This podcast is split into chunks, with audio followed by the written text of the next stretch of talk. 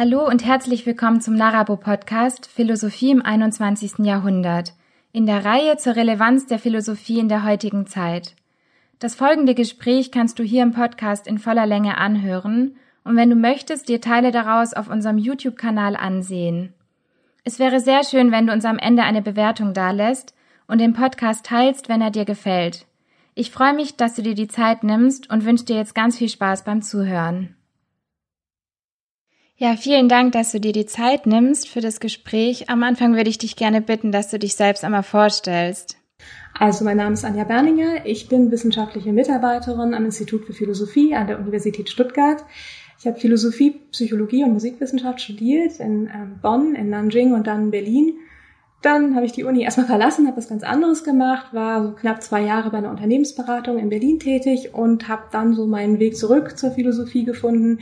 Bin nach, erst nach Tübingen und dann nach Stuttgart gegangen, habe da promoviert zum Thema Emotionen, Emotionstheorie, genau, und arbeite jetzt an weiteren Projekten in diesem Bereich. Ja, du hast jetzt deinen Weg schon ganz schön beschrieben.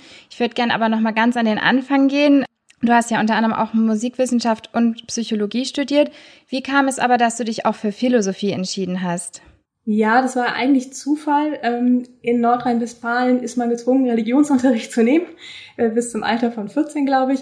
Danach darf man entscheiden, wie man dazu steht. Und ähm, ich war gar nicht religiös, aber ich fand den Religionsunterricht furchtbar blöd und die Alternative war, Philosophie zu machen. Und ich dachte auch, ja, ich weiß eigentlich gar nicht so genau, was das ist. Ich mache das mal. Ich fand den Lehrer auch toll, der das gemacht hat. Und dann habe ich gedacht, gut, das mache ich.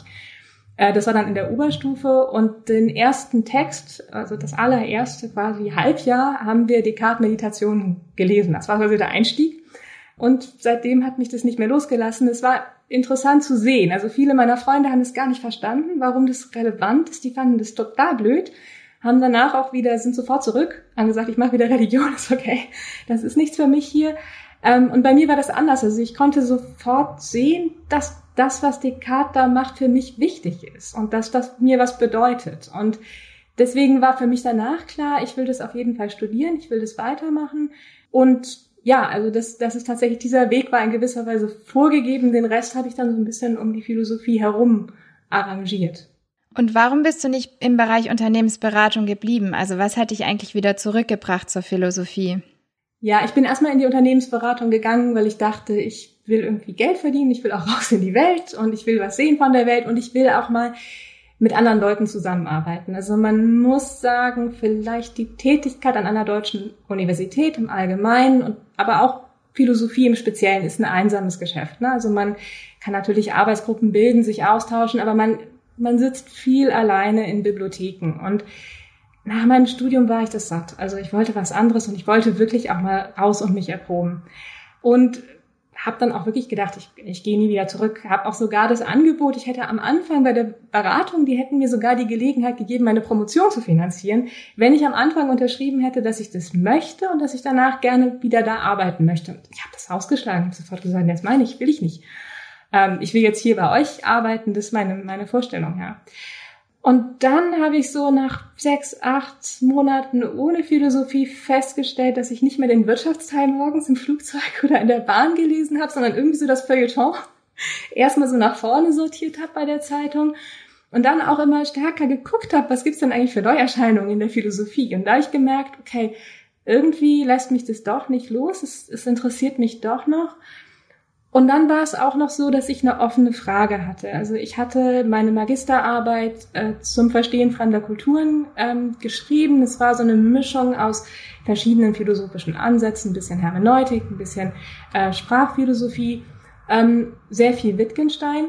Und Wittgenstein sagt gar nicht besonders viel zu Emotionen. Äh, und ich habe immer gedacht, ach, wir, wir reden jetzt über Lebensformen, darüber, was machen so diese anderen Kulturen, das müssen wir verstehen und dann wissen wir, sehr, sehr viel über diese Kulturen, dann können wir sie letztendlich auch selber verstehen. Und dann bin ich schon im Rahmen der Magisterarbeit irgendwann darauf gekommen zu fragen, und was ist jetzt eigentlich mit den Gefühlen dieser anderen Kulturen? Können die eigentlich anders sein? Sind das immer dieselben wie bei uns, nur vielleicht etwas anders ausgedrückt oder dargestellt?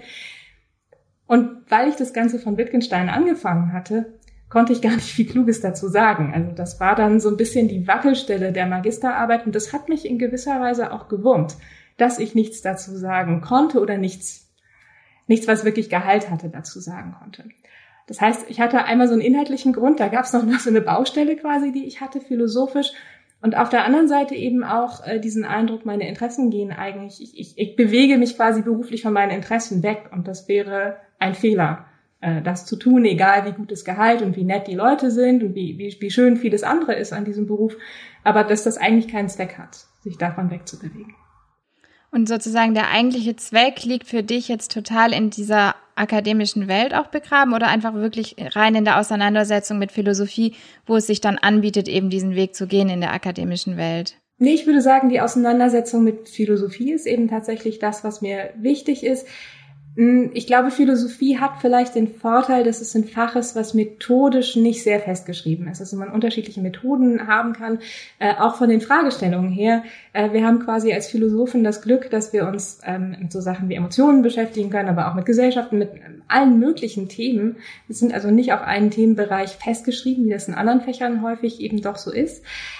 Und deswegen gibt es eine gewisse Bandbreite quasi an Fragestellungen, die man bearbeiten kann glaube, was mir an Philosophie in, in jedem Gewand, ob man das jetzt innerhalb einem akademischen Bereich macht oder außerhalb macht, wichtig ist, hat Hilary Putnam mal gesagt, dass Philosophie bedeutet, dass man, sagen wir, die Aufgabe mit Integrität und Tiefe über Fragestellungen nachzudenken, dass man diese Aufgabe erstmal annimmt und ernst nimmt.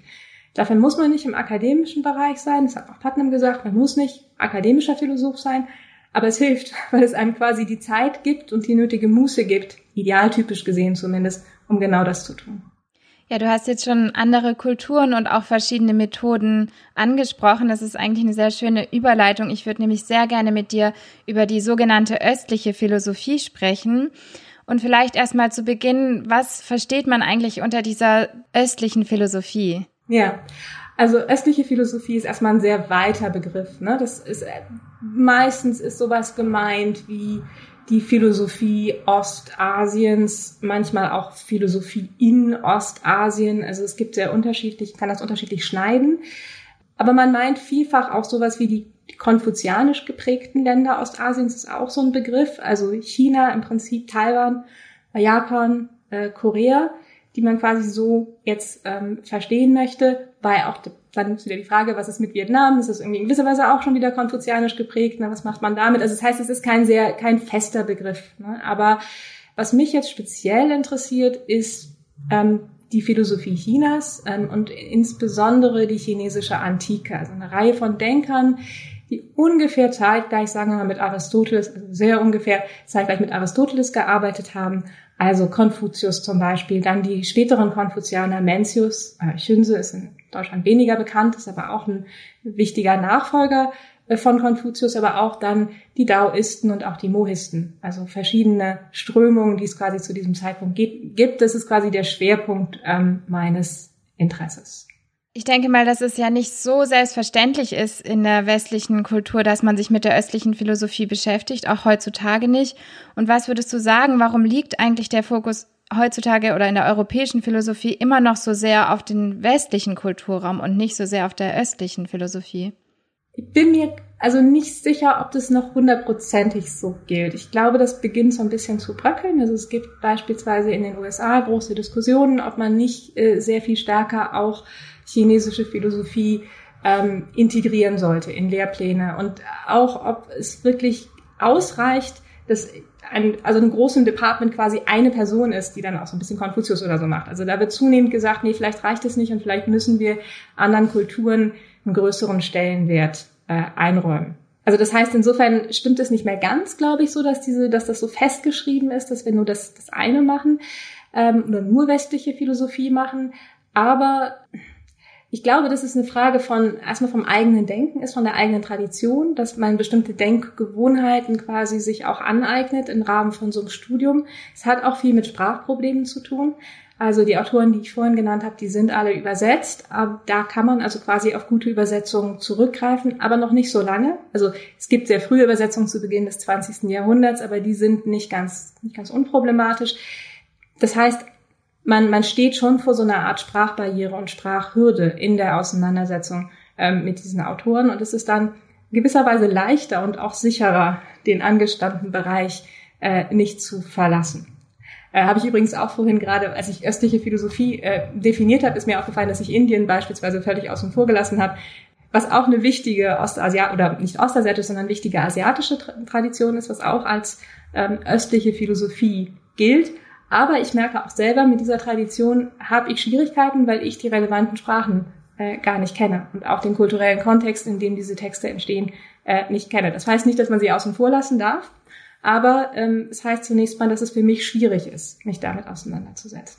Und was würdest du persönlich sagen, welchen Mehrwert hat man denn in der Auseinandersetzung mit der östlichen Philosophie? Also ich glaube, ähm, bei den Autoren, mit denen ich mich eben schwerpunktmäßig beschäftige, kann man sagen, man kann viel von denen lernen. Also einerseits glaube ich, dass es Autoren sind, die sehr viel Mut haben, die also quasi Philosophie betreiben in einer bestimmten politischen und historischen Lage, die sehr ungewöhnlich ist. Also sie schreiben vor dem Hintergrund eines staatlichen Zusammenbruchs im Prinzip. Also China bricht zu dem Zeitpunkt zusammen, Lehnssystem, was einigermaßen gut funktioniert hat, bricht zusammen und sie stehen quasi vor dem politischen Nichts und wissen einfach gar nicht so richtig, wie es weitergeht.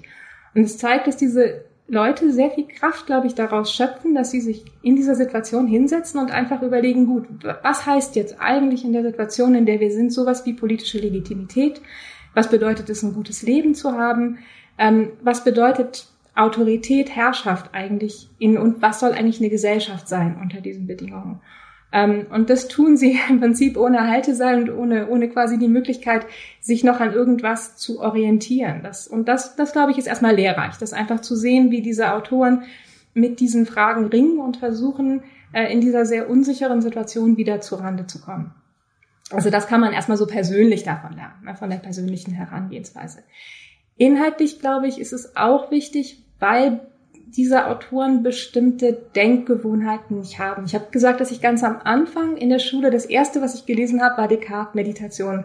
Und ich glaube, das liegt daran, das war gut ausgewählt, weil dieses Buch äh, und die Bücher, die danach gekommen sind, Hume, Berkeley, Locke, die prägen tatsächlich unser Denken und die Fragen, die wir uns als Philosophen stellen, bis heute ganz extrem, würde ich sagen. Und viele dieser Fragen würden die Konfuzianer gar nicht verstehen. Die würden gar nicht wissen, was das eigentlich heißen soll. Und wiederum viele Fragen, die die sich stellen, da muss man sich erstmal einarbeiten, um zu verstehen, warum ist das dem jetzt so wichtig? Also warum, warum reden die zum Beispiel so viel über Rituale? Warum ist denen das so wichtig? Ne, wie rum man jetzt im Bett liegt, um zu schlafen? Warum soll das jetzt plötzlich existenziell eine existenziell wichtige Frage sein?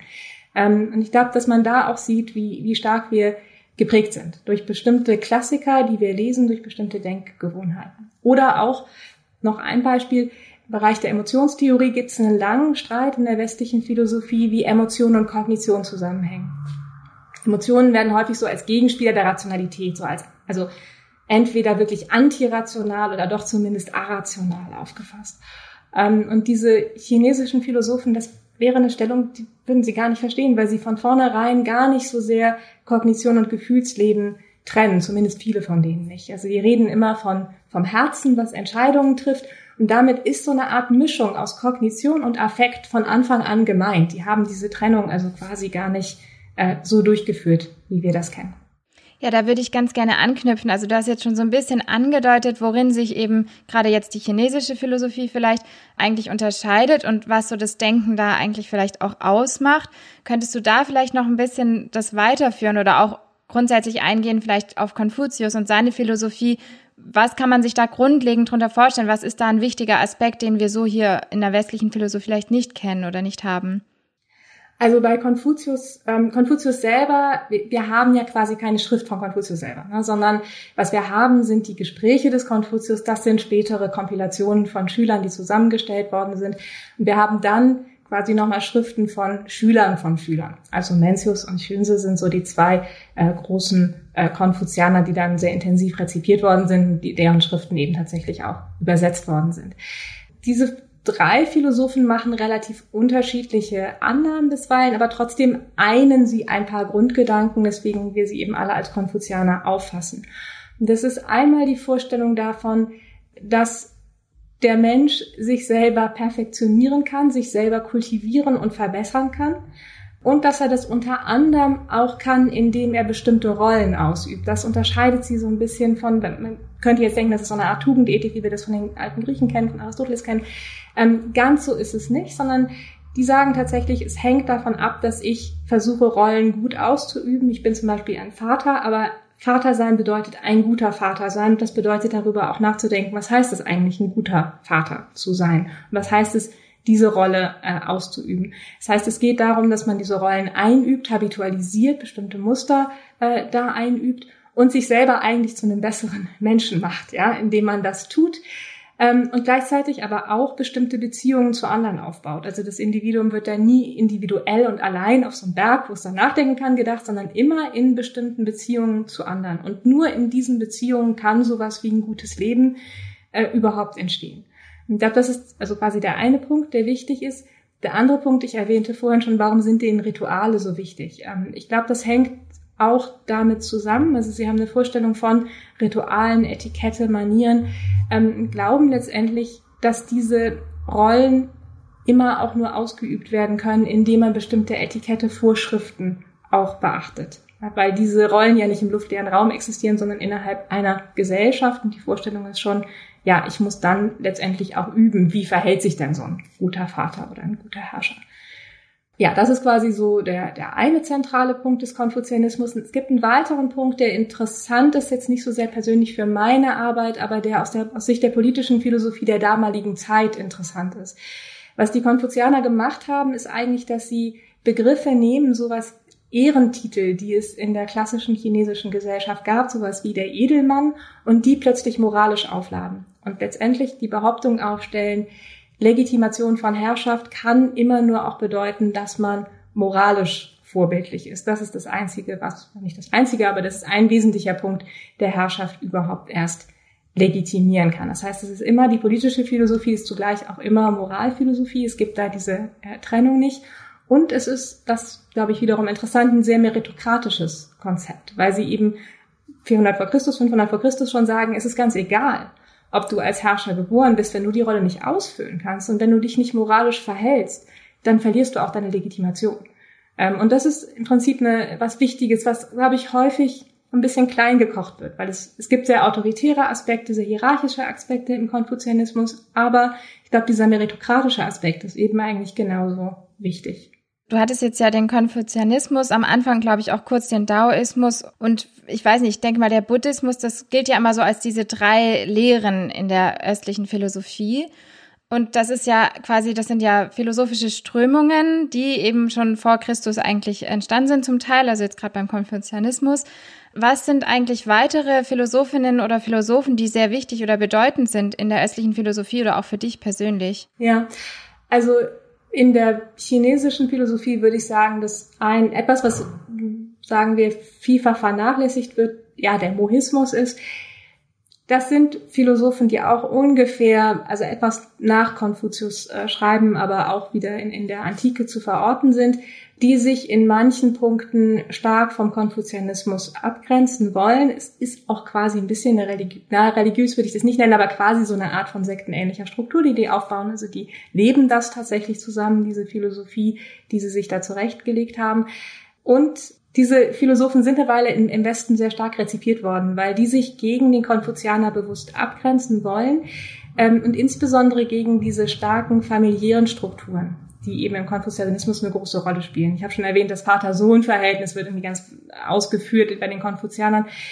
Das lehnen die Moisten ab und ein Grund dafür ist, ähm, dass sie glauben, dass man, dass es immer bedeutet, dass man Leute bevorzugt. Und ähm, das ist so eine Art, also im schlimmsten Fall öffnet es Korruption Tür und Tor. Ne? Was heißt das? Ich kann auch nicht immer meine eigenen Eltern bevorzugen. Ich muss doch irgendwie auch gucken, dass die anderen auch was kriegen und so.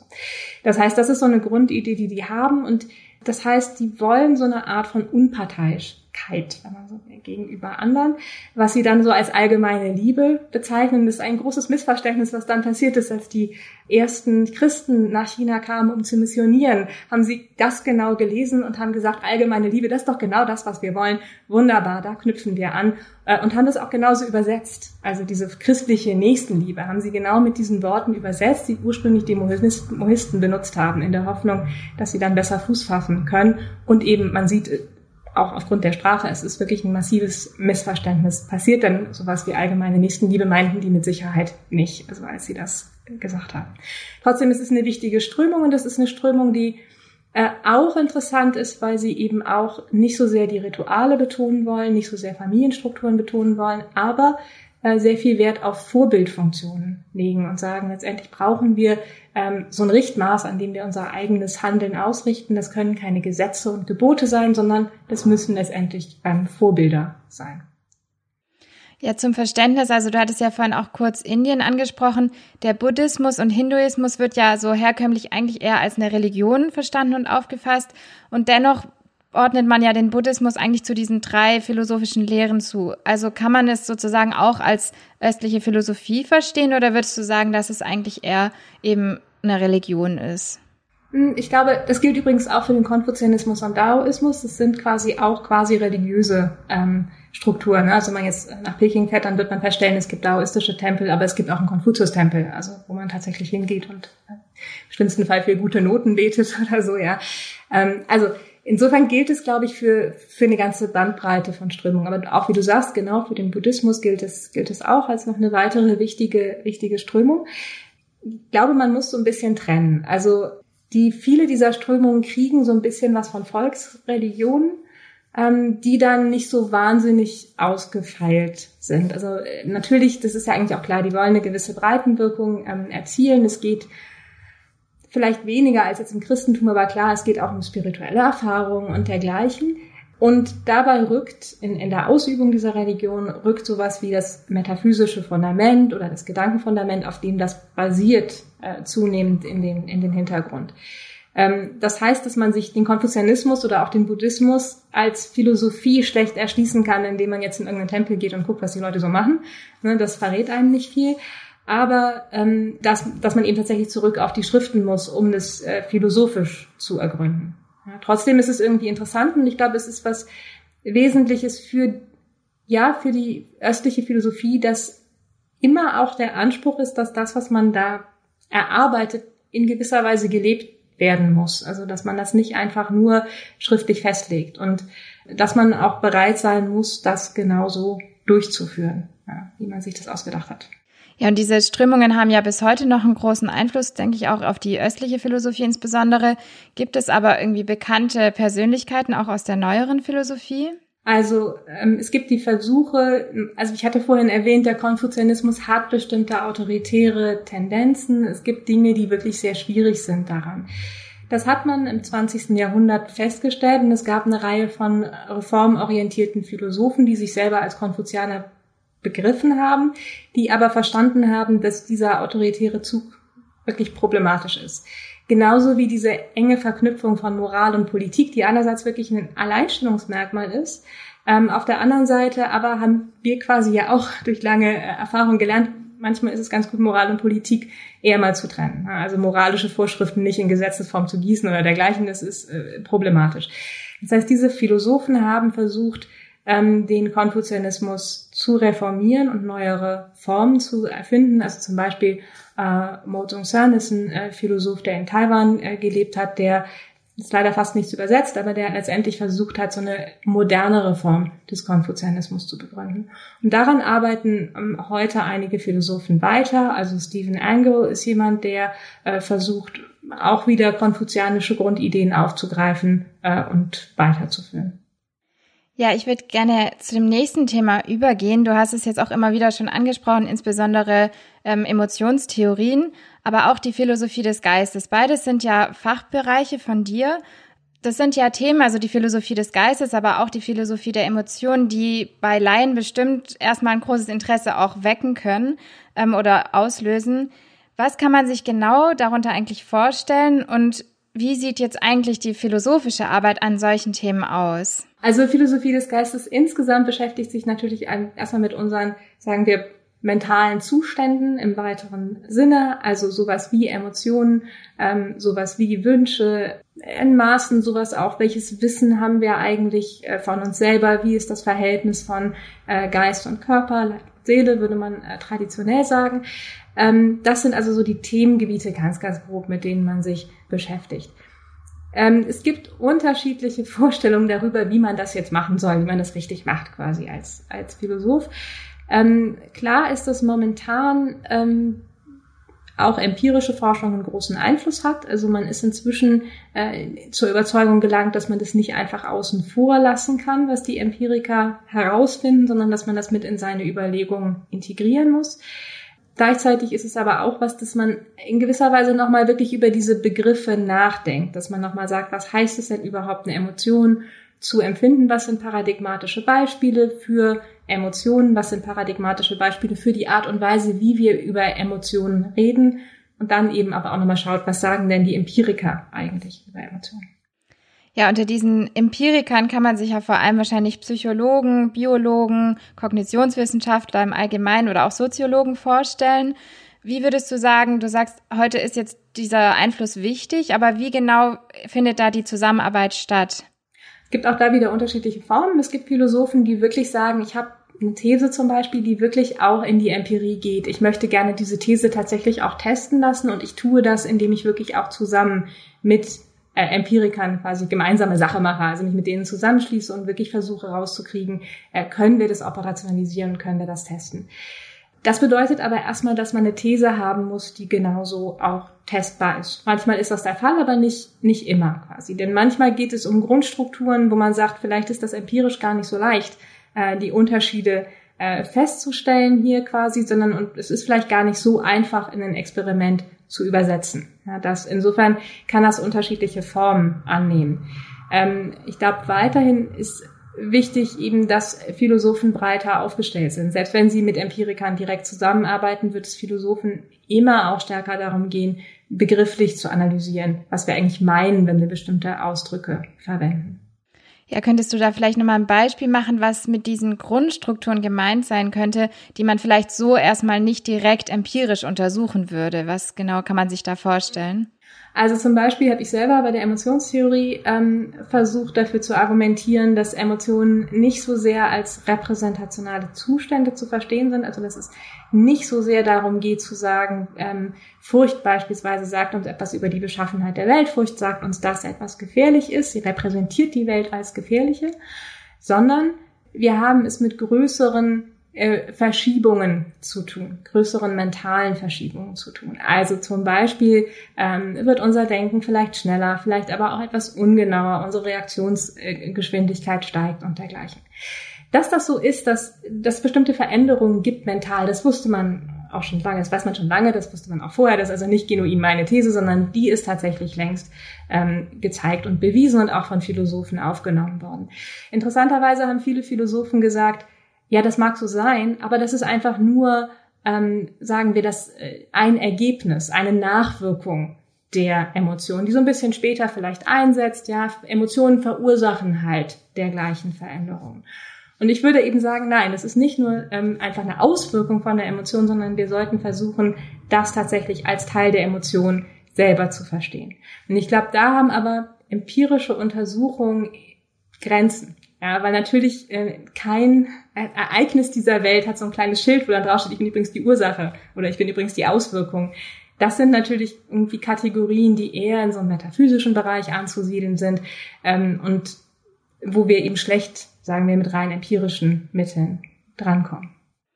Ja, wir haben es jetzt ja schon immer ein bisschen auch über diese interdisziplinäre Zusammenarbeit ähm, und vor allem eigentlich inwiefern jetzt ein Philosoph oder eine Philosophin empirische Studien mit einbezieht oder inwiefern man sozusagen Erkenntnisse aus den Neurowissenschaften oder so mit aufnimmt in seine Theorie.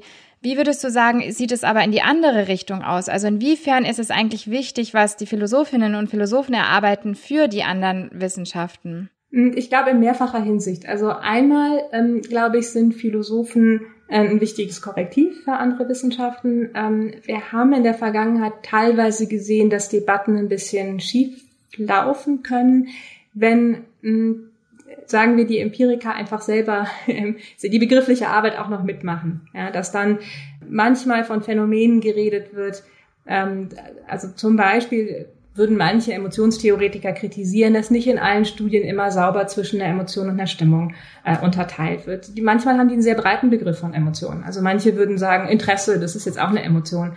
Man denkt, ja, aber sicher, also Mag sein, ja, aber dann brauchen wir ein extra Argument dafür, warum wir jetzt Interesse plötzlich als Emotion ähm, auffassen sollten. Ja, das heißt, erstmal ähm, gibt es ein gewisses kritisches Potenzial, dass man sagt, Moment mal, ich bin nicht überzeugt von dem, was ihr hier macht. Und ähm, das kann fruchtbar sein, natürlich. Also das kann natürlich auch manchmal irgendwie fehlgehen, in dem Sinne, dass man es nicht wirklich verstanden hat, was die andere Seite macht. Man muss da irgendwie auch offen sein, glaube ich, für Kritik oder auch für das zurückgespielt zu bekommen, dass das gerade äh, nicht die richtige Richtung ist, in die man hier geht. Aber trotzdem glaube ich, dass das kritische Potenzial von, von Philosophie ähm, wichtig sein kann. Das ist irgendwie das eine, was man mitnehmen kann. Das andere ist nochmal eine Reflexion wirklich zu haben, worüber reden wir hier eigentlich und hat das, was wir hier tun, eigentlich noch was mit dem Alltagsbegriff äh, zu tun? Ja, und das ist vielleicht ein Privileg von Philosophen, dass wir uns auch den Alltagsbegriff anschauen können und feststellen können, Moment mal, das, was ihr jetzt hier in der Empirie macht und so wie wir im Alltag über Emotionen reden, das ist ja gar nicht deckungsgleich. Also ich sagte schon das Beispiel mit Interesse, ne? da scheint was nicht, scheint es irgendwie zu knirschen. Und wir müssen jetzt entscheiden, was gerade schief geht. Habt ihr euch vielleicht geirrt als Empiriker, weil ihr was mit aufgenommen habt, was da gar nicht reingehört? Oder ist es vielleicht so, dass unsere Alltagssprache reformbedürftig ist, weil sie vielleicht irgendwas nicht abbildet, was sich ihr bei empirisch genauso zeigt? Und ähm, neben dieser kritischen Reflexion und auch der Begriffsarbeit, würdest du sagen, oder kann man es auch quasi historisch zeigen, dass es auch Theorien gab, die irgendwie von Philosophen erstmals entwickelt wurden und dann aufgegriffen wurden, die also quasi die weitere Forschung auch in der Empirie inspirieren oder beeinflussen? Oder läuft es eher quasi, dass man sich als Philosoph inspirieren lässt von dem Kenntnisstand, der in der Wissenschaft herrscht? glaube, dass es viele äh, Autoren gibt, die sich durchaus auch von philosophischen Klassikern äh, inspirieren lassen. Ne? Also wir haben in der ähm, manchmal auch negativ, also wir haben mit Damasio zum Beispiel jemand, der auch Descartes gelesen hat und gesagt hat, das kann, das kann nicht sein. Also diese Vorstellung von Emotionen, die da vorliegt, das, das kann nicht richtig äh, sein. Also das heißt, ähm, da haben wir eine philosophische Auseinandersetzung, die dann tatsächlich auch äh, wissenschaftlich äh, fruchtbar gemacht wird.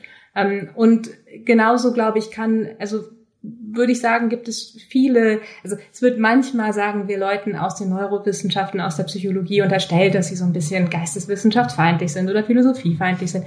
Das glaube ich viel, manchmal mag das so sein, aber das glaube ich vielfach eigentlich nicht, sondern es gibt eine Bereitschaft, sich damit auseinanderzusetzen und ähm, durchaus auch Überlegungen, auch alte Überlegungen, wie eben Descartes, wie Spinoza oder dergleichen aufzunehmen und nochmal zu fragen, ähm, stimmt das vielleicht doch, was die Leute sagen, oder ist es vielleicht ganz falsch? Ja, jetzt nochmal zu diesen verschiedenen Emotionstheorien, die es gibt. Und du hast ja auch schon kurz deine These erläutert. Ich würde aber trotzdem nochmal gern nachfragen. Und zwar hast du ja das Buch geschrieben, Gefühle und Gedanken, Entwurf einer adverbialen Emotionstheorie. Was genau kann man jetzt sich unter einer adverbialen Emotionstheorie vorstellen? Was versteht man darunter? Ja, also ähm, der Begriff ist genuin von mir, aber er ist geklaut, äh, auch gleichzeitig nämlich aus anderen philosophischen Debatten. Es gibt in der Wahrnehmungstheorie eine lange Debatte, wie beziehen wir uns eigentlich, wenn wir ein Objekt wahrnehmen, auf dieses Objekt. Ähm, und da gibt es verschiedene Positionen. Eine Position, die erstmal ein bisschen verrückt klingt. Es gibt philosophische Gründe, es ist ein bisschen kompliziert, auch sprachphilosophische Gründe, äh, warum man das so sagen möchte. Aber eine mögliche Position ist der Adverbalismus, der sowas sagt, wie ist die sprachliche Analyse oder die sprachliche Darstellung, ich sehe etwas Blaues oder ich sehe einen Blauton, ist eigentlich irreführend. Wenn wir ganz korrekt die Struktur äh, unseres Geistes abbilden wollten, müssten wir eigentlich sowas sagen wie ich sehe bläulich. Das klingt verrückt, wie gesagt, aber ähm, und die Theorie ist auch nicht sehr beliebt. Äh, ich habe das eher so ein bisschen ähm, auch wieder aufgenommen, weil ich glaube, dass man eigentlich was Ähnliches über die Struktur von Emotionen sagen kann. Nämlich nicht, ich sehe etwas als gefährlich an, wenn ich mich fürchte, sondern ich denke auf eine furchttypische Weise über diesen, diese Gegenstände nach. Das heißt, mein Denken wird in einer Art und Weise quasi verändert oder ist in diesem Emotions, ähm, emotionalen Zustand in einer Art und Weise strukturiert, wie es ohne diese Emotion nicht strukturiert wäre. Ja, gut, dann würde ich gegen Ende jetzt erstmal nochmal wieder auf persönlichere Fragen eingehen wollen. Und zwar, welche Philosophin oder welcher Philosoph hat dich besonders inspiriert? Also ich glaube von seiner Grundhaltung, das ist jetzt gar nicht so sehr inhaltlich, aber von der Grundhaltung würde ich wirklich sagen Hilary Putnam, weil es ein Philosoph ist, der eine unglaubliche Offenheit in seinem Leben gehabt hat, immer wieder Dinge zu revidieren, sich selber zu korrigieren, ähm, sich sehr selten zufrieden gegeben hat. Ich meine, es ist schon fast sprichwörtlich, äh, dass man irgendwie sagt, Hillary Putnam, ja, Hillary steht für ich ändere meine Meinung alle drei Jahre oder so. Also ähm, das heißt, das wird wirklich auch bösartig schon fast ein bisschen gesagt über ihn, aber ich finde, es ist eigentlich eine Stärke. Also es ist eine Stärke, auch zurückzurudern und zu sagen, nein, Moment, das war Unsinn, ich, ich korrigiere. Das heißt, es gibt eine große, ähm, sagen wir, Ernsthaftigkeit und Integrität, ähm, die ich also vorbildlich finde und wo ich denke, das ist eigentlich die Art und Weise, wie man das machen sollte. Es gibt bei ihm auch eine, ähm, sagen wir, Offenheit im Denken, die ich auch bemerkenswert finde. Also es ist jemand, der ursprünglich Mathematik äh, auch studiert hat, mathematisch sehr, sehr begabt war, sehr lange tatsächlich auch an Themen gearbeitet hat, die was damit zu tun hatten, dann in die Philosophie des Geistes gegangen ist, ähm, da wirklich interessante Entwürfe vorgelegt hat und dann gegen Ende seines Lebens nochmal so eine Hinwendung zu jüdischer Philosophie, also klassischer jüdischer Philosophie vollzogen hat und ähm, sich Fragen zugewandt hat, die damit zu tun haben. Das heißt, er hat eine große Bandbreite in seinem Schaffen und seinen Überlegungen, ähm, die sich aber nicht negativ auf die Qualität auswirkt. Und ich glaube, dass das ähm, das Eindrucksvolle an ihm ist, dass er es geschafft hat, wirklich ganz, ganz unterschiedliche Bereiche äh, auf interessante und produktive Art und Weise äh, abzubilden in seinem Denken. Und wenn es ein Buch gibt, was du empfehlen dürftest, welches wäre das? Hm, für die westliche Philosophie würde ich tatsächlich, sagen wir, demjenigen, der sich noch nie mit Philosophie beschäftigt hat, Descartes ans Herz legen, weil es quasi meine, also die Meditation von Descartes ans Herz legen, ähm, weil ich glaube, dass es der klarste Einstieg in philosophisches Denken ist und auch in die Unbedingtheit philosophischen Denkens ist, was man sich äh, wünschen kann. Für die östliche Philosophie würde ich ganz ähm, klassisch einfach die Gespräche des Konfuzius ähm, empfehlen. Auch da wieder, weil es der Anfangspunkt ist und weil man auch sehen kann, äh, wie anders man auch ähm, über Dinge nachdenken kann, wie aphoristisch und trotzdem wie produktiv ähm, man arbeiten kann als Philosoph. Ganz zum Schluss möchte ich dir gerne noch die Gelegenheit geben, etwas zu sagen, wozu ich dich jetzt vielleicht noch nicht gefragt habe oder wenn du etwas von dir aus noch sagen möchtest, dann kannst du das gerne jetzt tun. Also ich glaube, vielleicht höchstens noch mal zu meiner Konzept von, von Philosophie. Ich glaube, wahrscheinlich habe ich das auch alles jetzt schon gesagt in, in äh, der letzten halben Stunde, aber ähm, ich glaube wirklich, dass ähm, Vielfalt, dass wir das einfach auch wieder sehen sollten als Philosophen, dass Vielfalt eine große Stärke sein kann, Vielfalt im Denken und auch in der Art und Weise des Denkens, Methodenvielfalt eine Art, äh, was Wichtiges ist. Und eben auch Integrität und Tiefe, was Hilary Putnam gesagt hat, dass das eigentlich die Elemente in Philosophie sind, äh, die mir wichtig sind und die, glaube ich, auch wirklich Philosophie als Fach auszeichnen und auch weiterhin auszeichnen sollen. Ja, vielen, vielen Dank für dieses interessante Gespräch und dass du dir die Zeit genommen hast. Danke. Wir bedanken uns ganz herzlich bei dir fürs Zuhören und wir würden uns wirklich sehr über deine Bewertung auf iTunes freuen.